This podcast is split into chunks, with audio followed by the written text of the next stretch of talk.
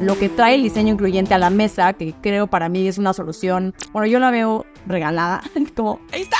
O sea, quienes crean ese sistema pueden cambiar y pueden hacerlo flexible si son equipos diversos. Si tú traes personas que justo son diversas, que traen diferentes perspectivas y necesidades, todos vamos a buscar hacer un sistema que nos beneficie a todos.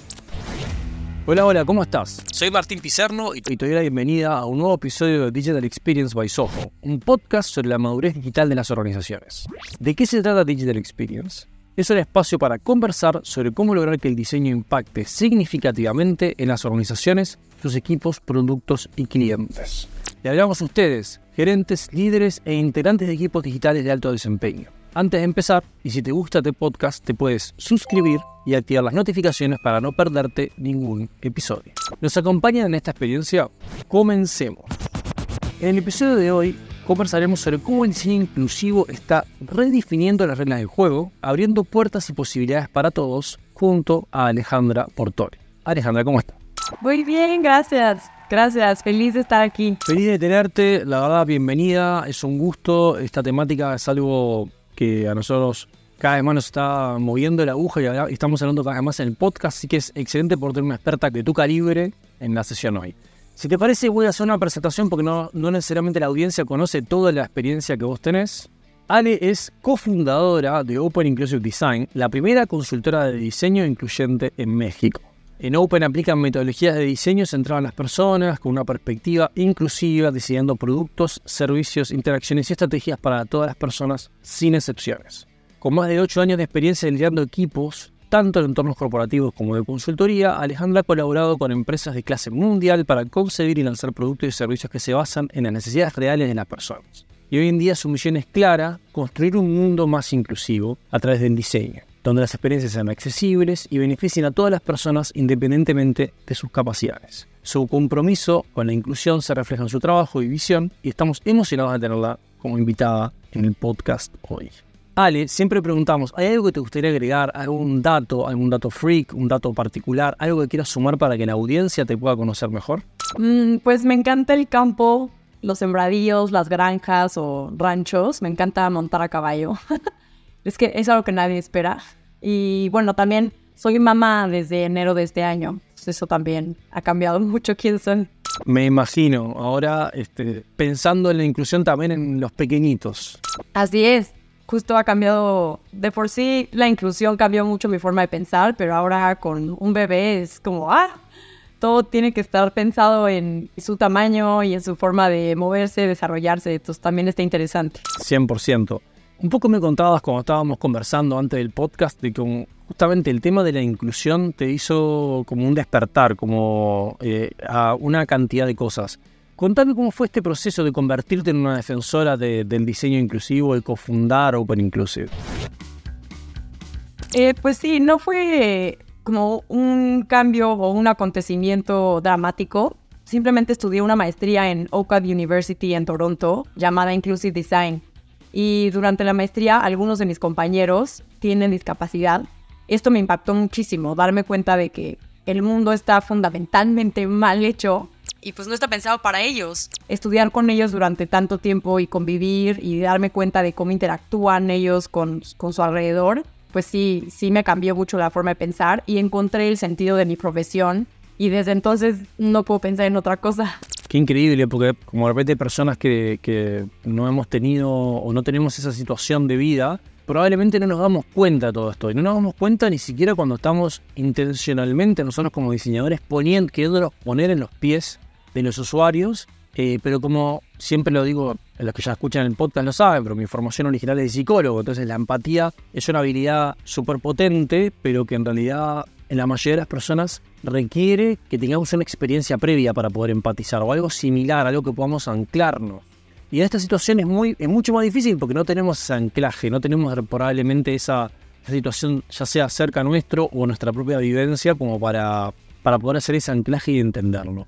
Entonces es súper potente lo que estás diciendo, la necesidad también de, que nos demos cuenta y tengamos en consideración estas cosas para empezar a construir un mundo mejor al final. Sí, y para mí fue muy enriquecedor poder ver claramente cómo desde mi profesión había algo que pudiera hacer, porque sabemos que hay muchísimos problemas, eh, pero de pronto fue muy claro ver, sí, contundentemente, que claro que hay algo que puedo hacer ya a partir de mañana en cada práctica y tarea que ejecuto. Yendo a ese punto justamente, y para los que de repente hemos sido formados y trabajamos en metodologías más tradicionales del diseño de productos, ya sé que trabajamos con UX, agilidad o cualquiera de ellas, pero ¿cómo se diferencia el diseño inclusivo a estos enfoques? ¿Qué es lo que debemos considerar que hoy en día no estamos considerando?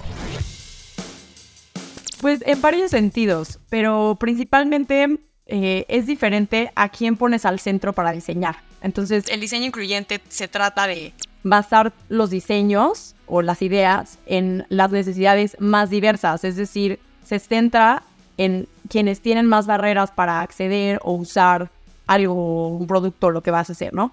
Si diseñas para los atípicos o casos extremos, que quienes están en los márgenes, así es como los llamamos en Open, tu solución va a servir a todos.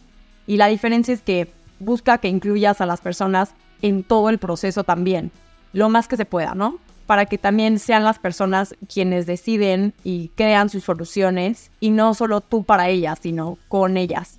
Una pregunta que me surge de eso cuando decís los márgenes. ¿Se consiguen ambos márgenes en el diseño inclusivo o, tenemos que mirar más un margen que otro? Porque el típico problema del diseñador es como eh, nos venían, y creo que lo conversamos, ¿no? Con el heavy user. Ese que tenía de repente cuando te tocaba la banca, bueno, diseñás para una persona que tiene 5 cuentas, pero ¿qué pasa con el que tiene 70? Ok, listo. Bien, ese es un heavy user. Estamos hablando del margen más bien del otro lado, ¿verdad? Pues sí, nosotros lo vemos como los márgenes en la sociedad. Eh, si, ves a todas las personas, a toda la gente, el universo, siempre va a haber personas o grupos de personas que van a estar pues, en los márgenes en el sentido de que tienen mucho más diferencias con los demás. Entonces, al irlos agrupando, parecen ser minorías. Son estas personas quienes nosotros consideramos los como atípicos, eh, que a veces también se les llama la excepción, ¿no? Y, y, ellos son los que más riqueza traen al proceso en el diseño incluyente. Porque traen mucho más reto, porque es difícil, obvio, diseñar para ellos y son diferencias que no consideramos relevantes, bueno, no siempre. Eh, y en realidad, si logramos resolver esas necesidades, para todos va a mejorar la experiencia.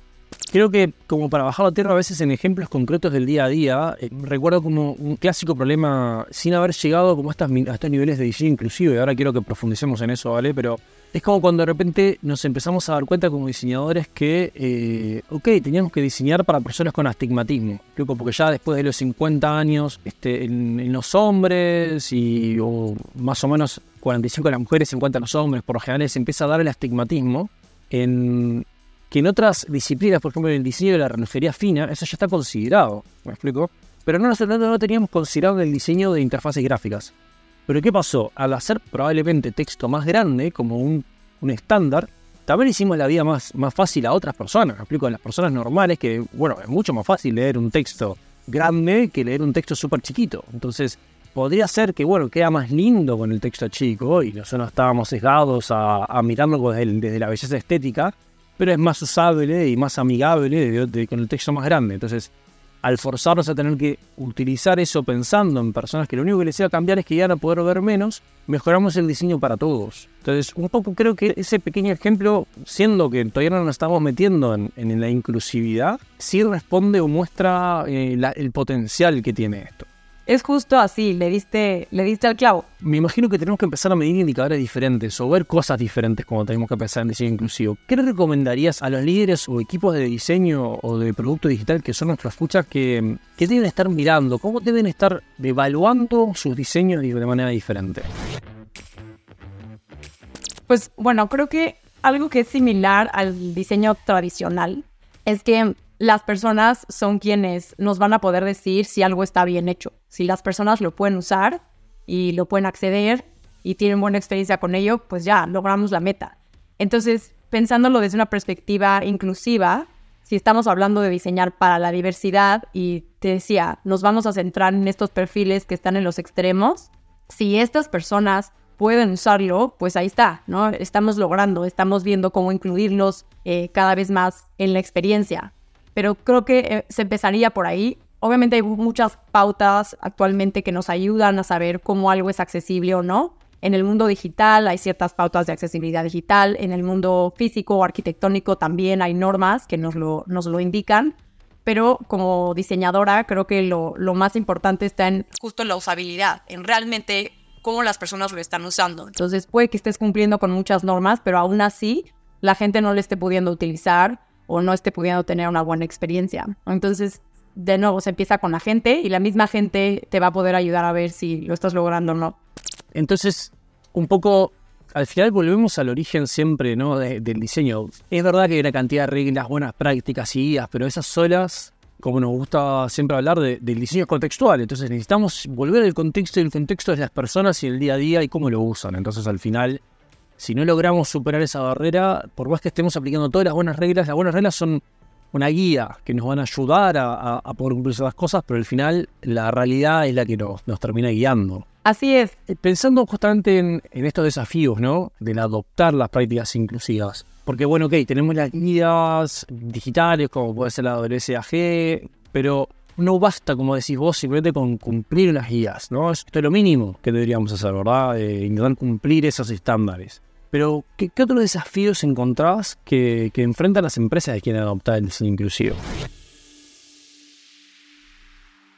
Mira, el primer desafío está en quienes tienen la iniciativa de querer hacer algo de inclusión o algo accesible, ¿no? El desafío que se les presenta es que al principio es abrumador porque llegas a esta misma cuenta que yo llegué de, ah, todo está mal hecho, ¿no? Y parecería que es imposible diseñar para todas las personas porque la diversidad es inmensa, hay muchos perfiles, muchas personas, muchas necesidades distintas. Entonces, ¿por dónde empiezo?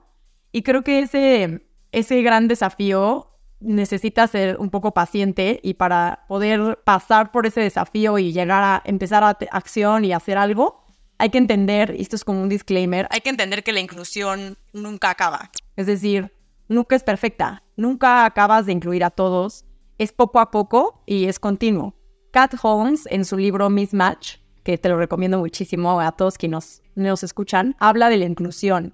Ajá, y explica precisamente que la inclusión nunca termina, nunca es perfecta y es continua, lo que quiere decir que nunca vamos a poder incluir a todas las personas, siempre va a haber alguien que se quede fuera, pero es poco a poco y con paciencia que vamos a ir incluyendo a un grupo de personas y de pronto surgirá otra necesidad y iremos viendo cómo incluir a otra y así sucesivamente.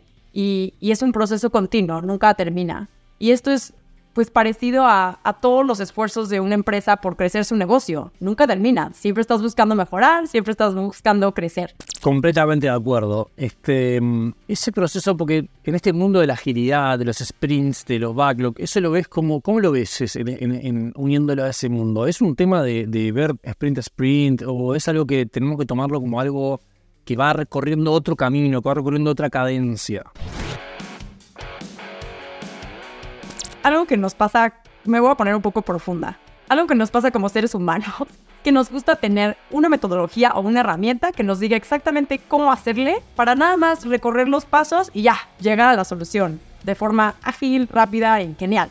Y en verdad la innovación no es así. Y los retos que son interesantes y los que nos llevan a empujarnos a pensar con más creatividad no son así, no se resuelven con una metodología nada más. Entonces, no hay una sola respuesta. Creo que lo que siempre digo es, tienes que empezar por un paso y trata de que sea un paso pequeño, concreto, un plan así sencillo. Y muchas veces las soluciones más pequeñas y más sencillas son las que más impacto tienen. Ahora, estoy hablando de cuando ya estás decidido a poner en práctica y empezar a incluir a alguien más, ¿no? Alguien que no estás viendo ahorita o teniendo en el radar. Pero antes de eso, creo que la barrera más grande que hay es cultural. Y esto no solo lo veo en México, lo veo en... es global. Y la mayoría de las personas que están en este mundo de la discapacidad lo saben, que la barrera principal cultural se refiere a la mentalidad de la gente. Cuando pensamos en las personas, no estamos convencidos de que todas valemos lo mismo. Y esto es muy fuerte, pero es real. Y yo estaba así antes de estudiar esta maestría vemos a las personas muy diferentes a nosotros, pues como eso, como diferentes, no nos asociamos y de pronto sin querer las estamos excluyendo cuando estamos pensando justo en quiénes vamos a incluir en nuestra muestra, ¿no? Para hacer investigación. Entonces, creo que se tiene que empezar por reconocer que todas las personas valemos lo mismo y todas las personas debemos tener acceso al mundo, a todo lo que el mundo tiene que ofrecer. Y eso implica una reflexión interna eh, importante, ¿no? Y, irlo descubriendo poco a poco en nuestras relaciones, en, en la gente que nos rodea, pero estar constantemente pensando en que todas las personas, sin importar no nada más sus capacidades, pero sus antecedentes, su forma de pensar, todas las personas valemos lo mismo. Una vez que nos damos cuenta de eso, es que entonces eh, vemos que quienes están en los extremos, quienes a lo mejor nacen con una discapacidad, con alguien que pues tiene una circunstancia que parece ser excepcional, en realidad no es excepcional, es como tú y debería de poder hacer todo lo que tú haces. Entonces, una vez que te das cuenta de eso, ya puedes ir avanzando a decir, bueno, ahora en esta práctica, ¿en quién no estoy pensando que podría hacer algo por esa persona? Y así ya vas poco a poco entrando en el mundo de la inclusión y como dije, es continuo. Siempre van a aparecer más personas y más personas que haya que incluir. Esto me hace acordar la discusión del cambio filosófico que implicó los derechos humanos. Bueno, me estoy yendo yo filosófico, ¿verdad? Y es como... E-, es el cambio humanista que hace el cambio, si quiere, desde, desde la concepción más enfocada en la definición del humano por lo religioso a la definición por humano por los derechos humanos, que habla justamente de esto, de todos somos iguales eh, y tenemos, tenemos que tener el mismo derecho los mismos derechos y también los derechos de los niños, que tienen que ver con reconocernos en esta naturaleza humana, de reconocernos como humanos entre todos y que somos parte de toda una misma familia. Por eso debemos velar por todos nosotros como tal. Que es un cambio finalmente radical que yo incluso diría que parte del problema de por qué este, todavía esto de la inclusión es algo que tiene que ser traído desde afuera, como vos como consultora, traerlo y y tiene que venir súper empoderado y apasionado como vos para que nos ayude a movernos, a meter energía a esto. A nivel cultural y a nivel social todavía no hemos incorporado realmente lo que significan estos derechos humanos que hemos firmado todos como países o casi todos como países de que somos parte. Porque no hemos cambiado nuestra sociedad y nuestra forma de educar y de pensarnos como sociedad alrededor de ese cambio este, tan potente que, que, es esa Carta de los Derechos Humanos. Es un cambio que va a llevar tiempo, porque es bueno que lo estemos haciendo finalmente. Y hemos avanzado muchísimo. En verdad, la tecnología, los medios de comunicación nos han ayudado a visibilizar la diversidad. Ahora estamos mucho más conscientes que antes de que parecería que son minorías, pero todas las minorías son la mayoría son más que quienes antes se pensaban el promedio o la persona promedio.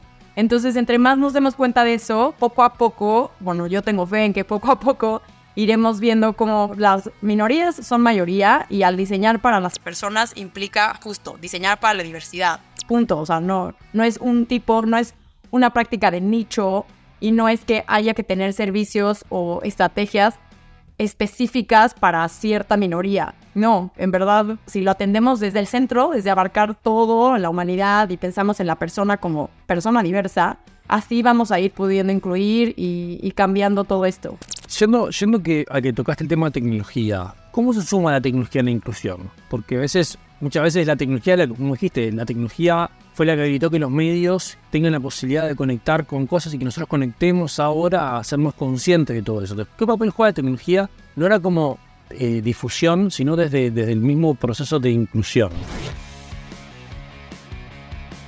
Pues creo que gracias a la tecnología hoy se puede hacer inclusión. Gracias a ella, personas que antes no podían comunicarse ahora pueden hacerlo. Personas que eran dependientes de otra persona o un cuidador ahora pueden transportarse, hacer las compras, hacer sus tareas desde su celular por sí mismos. Eh, los smartphones, o sea, revolucionario.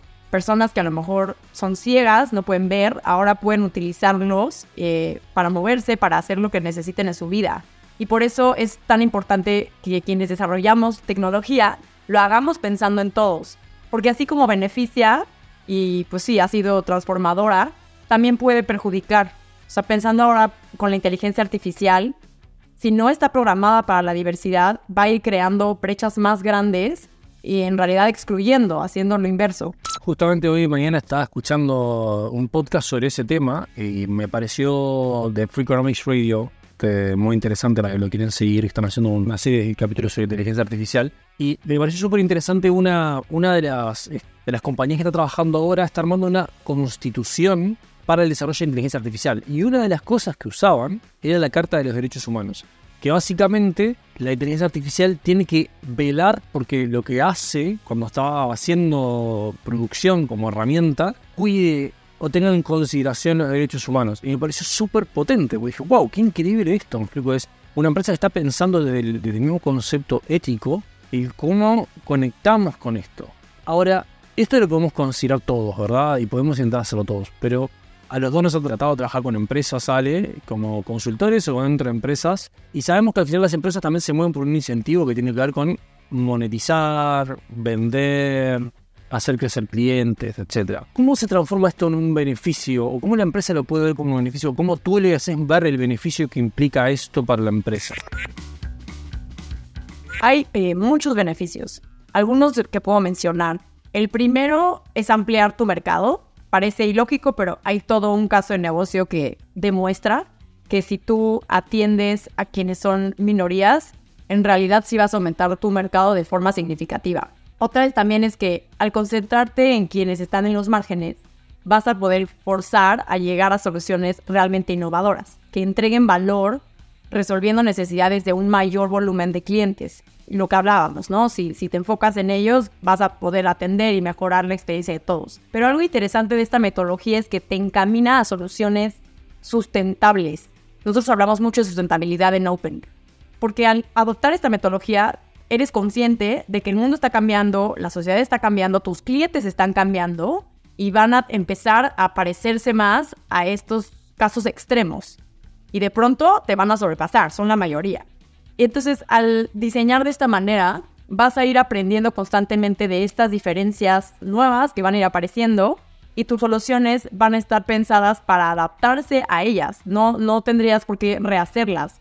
Si estás diseñando sabiendo que vas a incluir a, a unos perfiles, sabes que de pronto tendrás que incluir a otros más.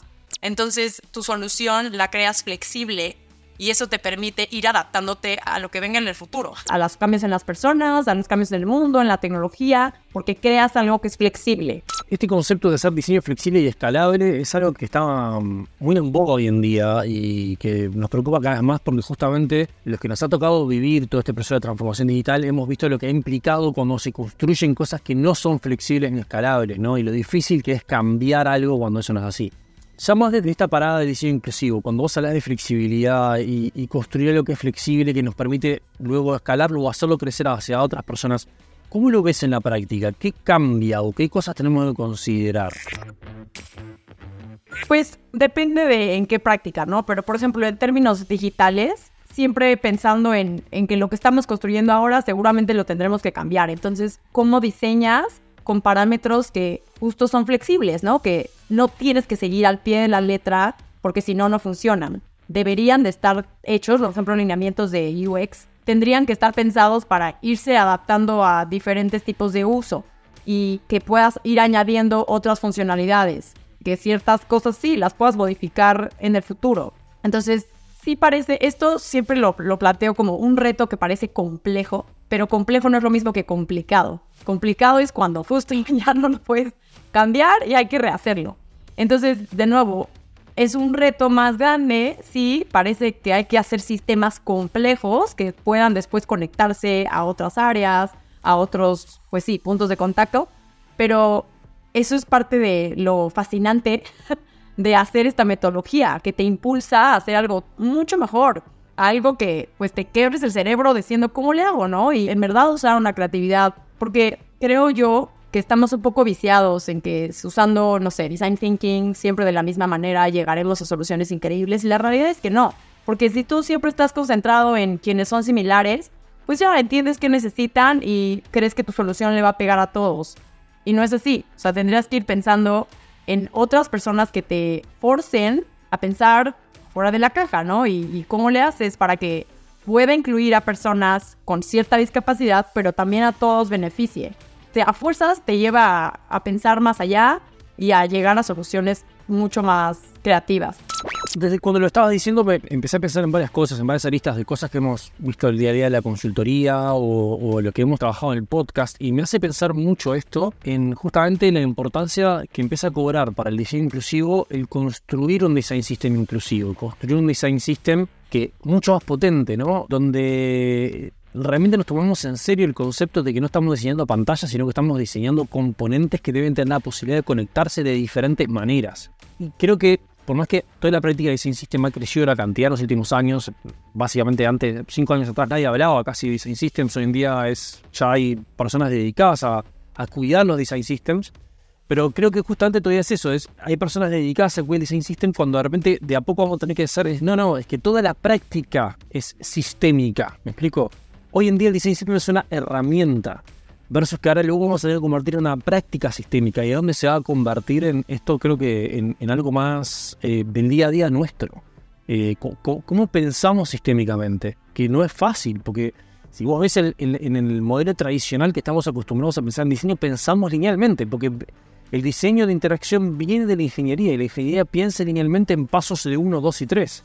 Entonces, este, nuestra origen de la usabilidad, la ingeniería de factores humanos, de todo lo que hay detrás del UX, es la ingeniería y piensa lineal todavía. Creo que el diseño incluyente trae algo bien interesante para, para ese tema, ¿no? Y para poder justo abordarlo. Hablábamos de la sociedad y de los extremos, y pues sí, er, si, si yo digo el mundo está mal hecho, es porque... El mundo está lleno de sistemas que son muy rígidos. Y que justo acaban eh, teniendo más poder que los seres humanos, es decir... Nosotros tenemos ahora que adaptarnos al sistema que nosotros mismos creamos. Y eso aplica en todos lados, ¿no? O sea, si no tenemos cuidado y hacemos un sistema lleno de reglas, al rato son tantas que ya no nos permiten a nosotros aprovecharlo, fluir y llegar a mejores soluciones y limitan la creatividad. Todo lo que es así sistémico, esquemático, parece que rompe con la creatividad. Pero no, justo podríamos hacer un sistema que sea flexible. ¿Qué significa eso? Que si va a haber un cambio, porque lo va a haber, la vida es puro cambio, tendríamos que considerar y crear un sistema para eso, para que se pueda cambiar y simplemente pensar qué tipo de cambios hacer. Ahora, lo que trae el diseño incluyente a la mesa, que creo para mí es una solución, bueno, yo la veo regalada, como, ahí está. O sea, quienes crean ese sistema pueden cambiar y pueden hacerlo flexible si son equipos diversos. Si tú traes personas que justo son diversas, que traen diferentes perspectivas y necesidades, todos vamos a buscar hacer un sistema que nos beneficie a todos. Si solo pensamos como dos o tres personas piensan, se nos van a olvidar muchas necesidades que hay allá afuera. Entonces es como trae a esas personas a la mesa, adopta, abraza las diferencias y los equipos diversos está científicamente comprobado que van a llegar a mucho mejores soluciones. Hay otro libro que te tengo que recomendar que se llama The Difference de Scott Page y él te explica de qué manera está comprobado que cualquier equipo diverso siempre va a superar a un equipo no diverso o más estandarizado. Entonces creo que ahí está. O sea, si tú incorporas a tu equipo a gente con diferentes necesidades, todos vamos a diseñar algo que a todos nos beneficie, porque tú nunca vas a diseñar un producto que tú solo no puedas usar, porque lo harías, ¿no? Entonces, pensando en adultos mayores, no estamos diseñando para quienes nos vamos a convertir. y entonces no pensamos a largo plazo, lo que decíamos hace rato, ¿no? Es como ahorita pero al rato me voy a dar cuenta de que pues, todas esas otras generaciones no lo van a poder usar. Bueno, no te compliques, tráete a personas que viven esa realidad y juntas pueden llegar a una solución para todos. Además de gracias por la recomendación del libro que lo voy a buscar este, mm, y lo vamos a poner en el link del podcast, este, si nos acordamos ahí, em, para que este, toda la, audiencia lo pueda escuchar y leer. Em, me hiciste acordar dos cosas. Una que leí hace muy poco que me voló la cabeza cuál es la programadora de mayor edad del mundo. Y es una señora de Japón que tiene 81 años, que jubilada, empezó con el tema de las aplicaciones y a jugar y se dio cuenta que los juegos que había en las aplicaciones no eran para personas mayores. No, no lograban entender las necesidades de las personas mayores. Entonces, muy motivada ella, eh, fue con un programador y quiso programar un juego eh, que fuera para personas mayores, pero está aquí que estos chicos, o, chicos, no fue, no me acuerdo si fue una empresa en el cuento, no lograban entender el problema. Entonces se dio, se dio cuenta que no tenía una barrera, que era que ellos no lo lograban entender su problema. Fue la mejor forma de eliminar esta barrera es que yo aprenda a programar. Aprendió a programar le enseñó a otras señoras a programar y ahora tiene una empresa que desarrolla juegos para la tercera edad, que le está haciendo relativamente bien, no recuerdo la empresa, pero lo voy a intentar buscar el, artículo. Pero increíble, me explico. ¿Pero qué tuvo que ver con eso? Tuvo que ver con justamente, eh, ahí hubo un problema que no fue solucionado, ¿no? Un equipo que no logró eh, hacer la inclusión. ¿Pero por qué? Porque tenés que sumar a estas personas. Es imposible que vos te puedas poner al 100% porque eh, eso era limitante que vos no tenés. Incluso me acuerdo que cuando se hablaba de más de diseño industrial, eh, este, existían los, trajes de viejo que te ponías y que simulaban artritis, eh, simulaban problemas de movilidad, para que vos como diseñadores entiendas la dificultad que iba a implicar a una persona mayor lograr hacer lo que vos estabas proponiendo hacer. Y esto me lleva al, ahora que dijiste el design thinking, es el, origen del design thinking, si uno, lo, lleva históricamente, está en el diseño colaborativo escandinavo. El diseño colaborativo escandinavo se trabajaba en equipos holísticos, en equipos con antropólogos, con sociólogos, con psicólogos, para diseñar una silla. ¿Y por qué decían, por qué teníamos que hacer todo eso? Porque es la única manera que podemos construir algo que realmente haga sentido. Lo que pasa es que luego en el tiempo lo perdimos eso. Porque obviamente el streamlining de las cosas, hagamos un proceso, saquémoslo, y lo llevas eso sumado a que hoy en día nuestra práctica de UX eh, este, está como streamlined de una manera que es hoy en un bootcamp. Y el bootcamp a todos les enseñan lo mismo, de la misma manera, y te enseñan en el pequeño ápice de nuestra práctica. Pero esos son las personas que hoy en día están saliendo no con esto criticando a la gente que toma un bootcamp, sino que eso ha resultado por una necesidad de la industria. Pero no se olviden, chicos, si están escuchando en el bootcamp, que tienen que empezar a profundizar y que el diseño es colaborativo. Y lo que les el bootcamp es la introducción de todo esto. Que había escuchado este ejemplo de la programadora, pero me fascina porque yo siempre he dicho que la meta de Open es dejar de existir. O sea, el día en que Open deje de existir es porque todo se está diseñando inclusivamente. Porque el diseño ya es inclusivo per se en todos lados donde se practica. Pero para ello la solución que yo veo es justo que las personas con más barreras, quienes hoy no tienen acceso, sean quienes diseñen para sí mismos o quienes lideren estos equipos y estas iniciativas y proyectos. Si en los equipos hay personas con barreras, todo el equipo va a buscar hacerlo más inclusivo y ahí es donde está esta como colaboración. Y creo que también como pasa naturalmente en cualquier práctica que se pone de moda o que se ve que está funcionando, de pronto empezamos a sentir que tenemos poder sobre las soluciones, que somos quienes sabemos hacerlo, ¿no? Y nadie más lo sabe hacer. Y en verdad tenemos que ser mucho más humildes, porque si logramos enseñarle a otras personas esta forma de pensar con creatividad, vamos juntos a llegar a soluciones mucho más innovadoras. Solitos no podemos, es la realidad. Y aún más importante cuando estamos diseñando para otros. Todas las carreteras, ciudades que sabemos que están mal hechas, en Latinoamérica te puedes imaginar, pues es natural, porque quienes lo hicieron seguramente eran ingenieros que en ese momento pensaron en la persona estándar, ¿no? Pero si todos si agarráramos un grupo diverso a diseñar una nueva carretera, es que saldría algo, o sea, fuera de este mundo, increíble para todas las personas. Un ejemplo de esa visión más arquitectónica fue el París de Napoleón. Eh, no me acuerdo quién fue el diseñador que terminó haciendo la reconstrucción de la ciudad de París, pero la tiraron abajo, París, y, la reconstruyeron porque Napoleón decía, yo quiero hacer una ciudad que tenga la capacidad de tener eh, carruajes, pero no que vaya para un solo carruaje, este, sino que tenga la posibilidad de que haya muchos. Y su visión, o la visión que generaron este nuevo París, hizo que hoy en día las calles de París, a diferencia por ejemplo de Londres o otras ciudades tradicionales, fueron mucho mejor preparadas para el crecimiento de la ciudad que las otras ciudades, porque ya le habían pensado en, esa,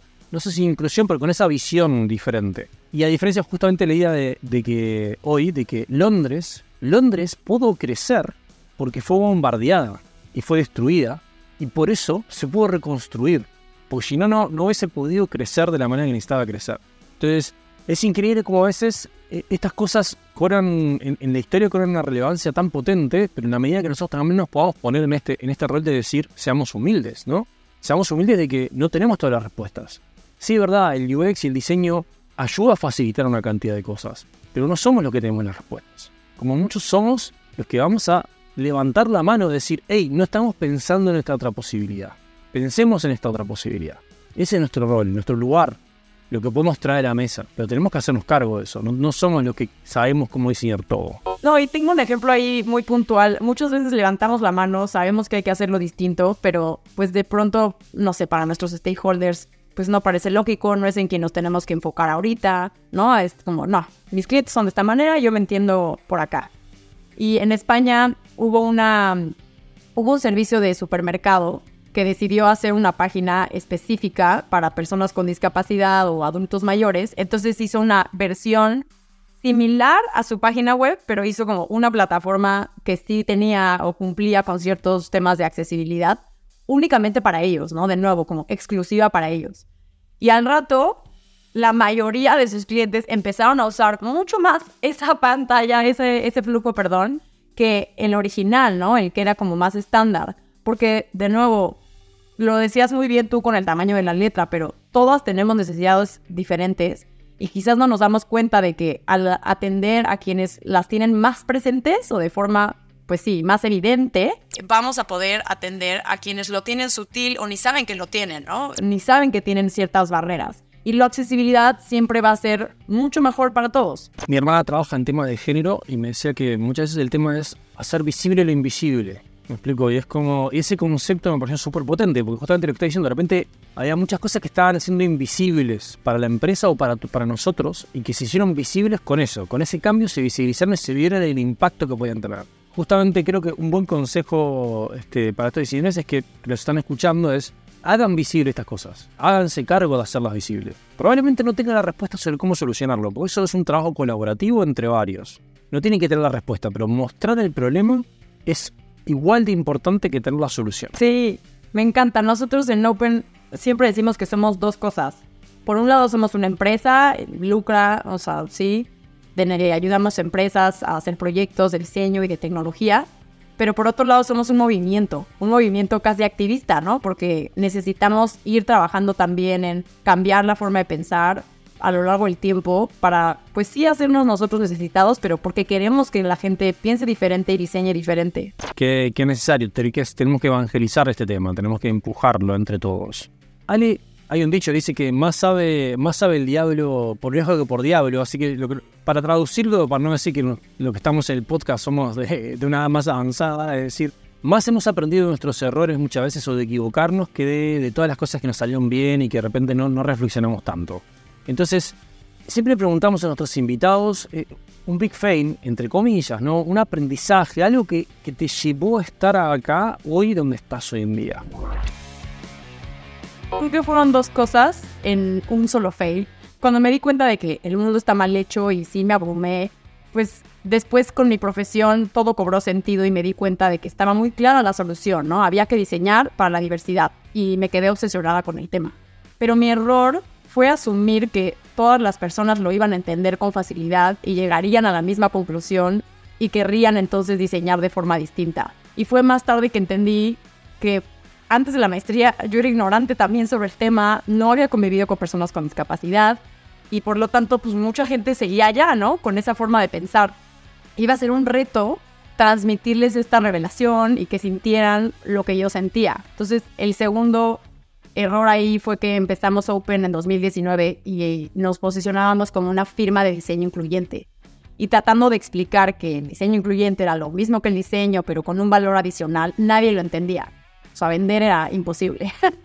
Entonces, aprendiendo de estos big fails, pues sí cambiamos el enfoque. Ahora somos una um, agencia de diseño y tecnología e internamente tenemos una estrategia para impulsar el diseño inclusivo, transmitirlo eh, aplicar una metodología que aunque los clientes no haya ahí su prioridad, nosotros lo hagamos y lograr sumar poco a poco a más personas que se sumen a, la misión. Qué bueno ese pivoteo que le diríamos en el mundo startup para justamente potenciar el final que vos tenés, ¿no? Que es que conectar con estas empresas y que realmente hagan el cambio.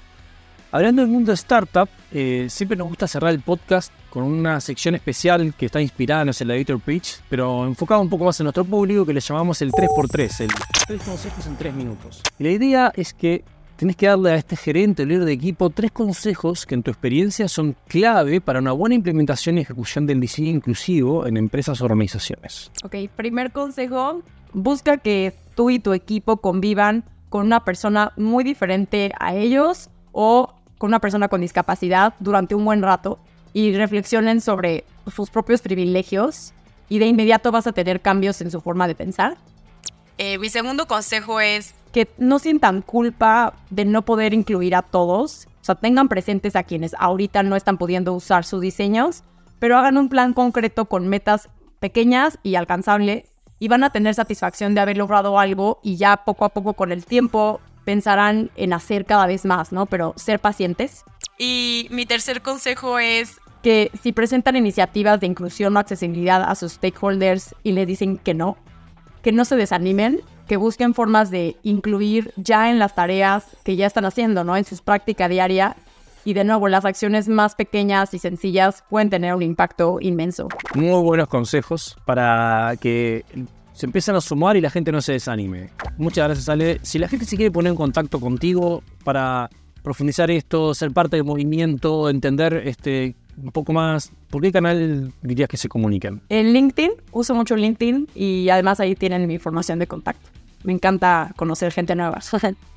Buenísimo, vamos a poner también el link en, el, en la descripción del episodio para que puedan este, contactarse contigo. Ale, muchísimas gracias por estar con nosotros hoy. Fue un placer profundizar, filosofar y entender más en profundidad esto del diseño inclusivo. Felicitaciones por la cruzada que estás haciendo. Eh, contá con nosotros para ser parte de esto y un gusto haber conversado. Gracias a ti. Llegamos al final del episodio. Pero antes, si tienes comentarios o si te quieres poner en contacto con nosotros, puedes hacerlo en hola.sojo.cl o seguirnos en nuestro LinkedIn en Soho Human Tech. Soy Martín Pizarno y agradezco a Delphi Giovanni y Salva Luca en el equipo de producción y a Fede Ferreira en la edición. Y recuerda que si te gusta este podcast te puedes suscribir y activar las notificaciones para no perderte ningún episodio. Nos escuchamos en un nuevo Digital XP. Sayonara.